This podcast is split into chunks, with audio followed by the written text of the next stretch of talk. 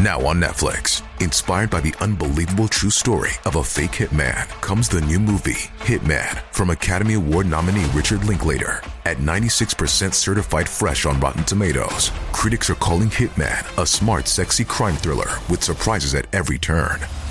Starring Glenn Powell and Adria Arjona, Hitman. Now playing on Netflix and in select theaters. Rated R. 2022年、大阪府寝屋川市である事件が起きました。4人の男女が共謀して引き起こされてしまいます。詳細を見ていきましょう。後に、本件の犯行グループの一人となる持田種は、島根県で出生します。学生時代を地元で過ごした持田は、18歳の時に免許を取得し、高級車を乗り回していたそうです。一体どのような経緯で、そんな高級車を手に入れていたのかは不明なのですが、彼女は SNS に高級車が写った写真をアップしていました。その後、一人の男性と付き合っていたのですが、交際関係が悪くなり、精神的に落ちていった時期があったそうです。そして持田は、現状から逃れたいと思ったのか、幾度となく自ら命を絶とうと試みたと言います。その際に使用していたのは、高級ブランドのベルトだったようです。そのような生活が続いた結果、体重が13キロも落ちたようで、さらに精神状態がおかしくなっていきました。何でも自分の手を刃物で傷つけたり、いきなり発狂して、その辺にあったものを壊したりしていたそうなのです。さらに、持田は一つの現象にも悩んでいました。それは生き量に取り憑かれるというものだったようです。本当の話かは不明ですが、持田曰く何度もお払いをしていたと言います。そんな中、持田は高級車の運転が非常に荒かったそうで、幾度となく廃車する事故を起こしていました。このように事故が続いたため、ついに免許停止になったそうです。その後は特に何かの当てがあったわけではないのですが、大阪府に一人で移住しています。また、大阪には身寄りもいませんでした。しかし、食べていくためには働かなくてはいけません。そのため、持田は一つのバーで働き出したようです。また、バーで働き出した持田は、19歳の時にアパレルブランドを立ち上げたと言います。しかし、そのアパレルブランドが軌道に乗ることはありませんでした。そうして、なんとか仕事をしていた持田ですが、彼女は一つの気候を SNS に投稿しています。その写真には、道端でゴミの山に座りながら舌を出して、カメラ目線の持田の姿があったのです。この投稿の文章には、次のような文言が添えられていました。ノリでゴミの中飛び込んだら、すんごい臭くてビビった。このように、その場のノリでゴミ山に突っ込んでしまうという行動をしていた持田は、音楽にも興味を持ち始めます。そして実際に DJ としても活動をしていました。彼女はオリジナルの曲を SNS に投稿していたのですが、人気は出ず、売れない DJ ラッパーと言われていたそうです。ここまでの持田の反省を見ると、思い立ったら即行動するタイプの女性だったと思われます。そして、本件でもう一人の犯人となる光明人は、持田の一つ年下の男でした。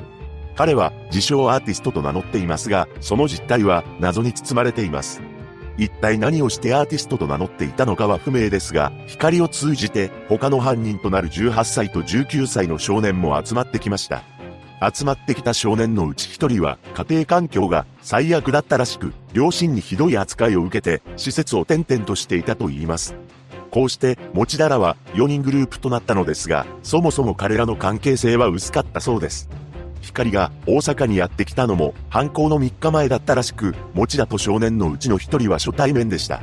また、4人で行動を共にしている間、ホテルを転々としていたそうです。そして事件当日となる2022年3月1日、持田が一つの提案を仲間に申し出たそうです。その提案というのが、プッシャーを叩こうというものでした。プッシャーとは違法な薬物の密売人を表す言葉です。なぜ持田がこのような提案をしたかというと、金銭目的だったと言います。そうして犯罪に手を染める提案を受けた少年のうちの一人は、その時の心境を次のように考えました。断ったらダサいと思われる。プッシャーだったら相手も悪いことをしているから、やられても仕方ない。なんと、犯罪の提案を断ることがダサいと考えていたのです。こうして4人は売人を呼び出して、隙をついて一斉に襲いかかるという計画を立てました。その計画を実行に移すため、SNS を使ってターゲットの物色を始めます。そこで目についたのが、当時20歳の専門学校生、A さんだったのです。A さんは優しい人柄で、恨まれる人ではなかったそうです。そのように彼のことを悪く言う人はいなかったのですが、その裏で A さんは違法な薬物の売買に関わっていたとされています。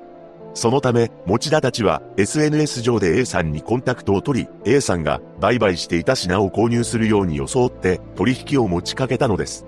そして A さんに対して指定の場所まで来るように連絡を行っています。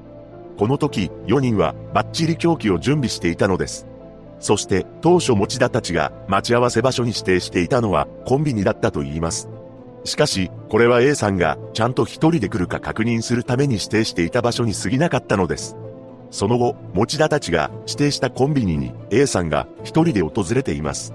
その一方で4人は持田が運転する車でやってきました。そして4人は A さんが待ち合わせ場所のコンビニに一人で来ている様子をちゃっかり伺っていたのです。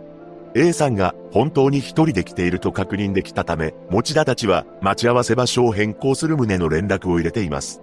この時に4人が A さんの様子を伺っている姿はコンビニの防犯カメラに捉えられていました。そして彼らが次に指定した場所は人通りが少ない場所であり、美容室の敷地内だったそうです。待ち合わせ場所を急遽変更された A さんは一人で車に乗り、その場所に向かいました。そして光たちと A さんは落ち合ったのですが、そこで彼は羽交い締めにされてしまいます。光たちは催涙スプレーや警棒などで A さんに対して攻撃を加えていきました。A さんは突然の襲撃に勘弁してと言って所持品をすべて差し出したようです。この時の様子を近所の人が目撃していました。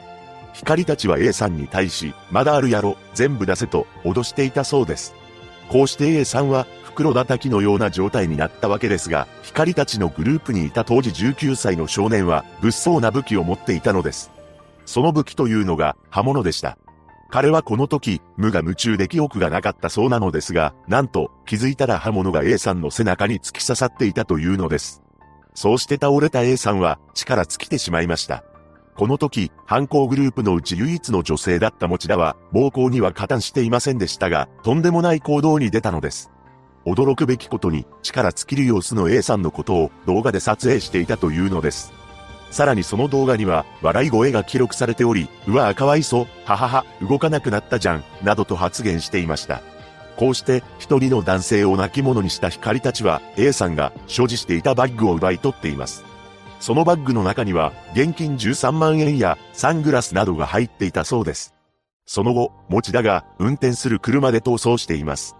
その一方、近隣の住民から4、5人が喧嘩をしていて若い男性が倒れていると通報が入れられたため事件が発覚したのです。現場から逃走した4人は奪ったお金を分け合っています。そのうち19歳の少年に関しては、東京に移動して遊びに使ったそうです。その後警察の捜査で、現場から A さんの携帯電話が見つかりました。その中身を確認したところ、持田たちグループとのやりとりが確認されたのです。さらに、付近の防犯カメラには、光たちが逃走する様子も残っていたそうです。こうして捜査を進め、犯行から約1週間後の3月7日に、自称アーティストで、当時20歳の光明と、19歳と18歳の少年の3人が逮捕されました。一人だけ逃れていた自称ラッパーで、当時21歳の持田種に関しても、翌日に逮捕されています。こうして、4人全員が豚箱行きとなったのです。光は取り調べで手にかけるつもりはなかった。武器は脅しのために使うつもりだったが、誰かがどついた。自分は素手だった。などと話したそうです。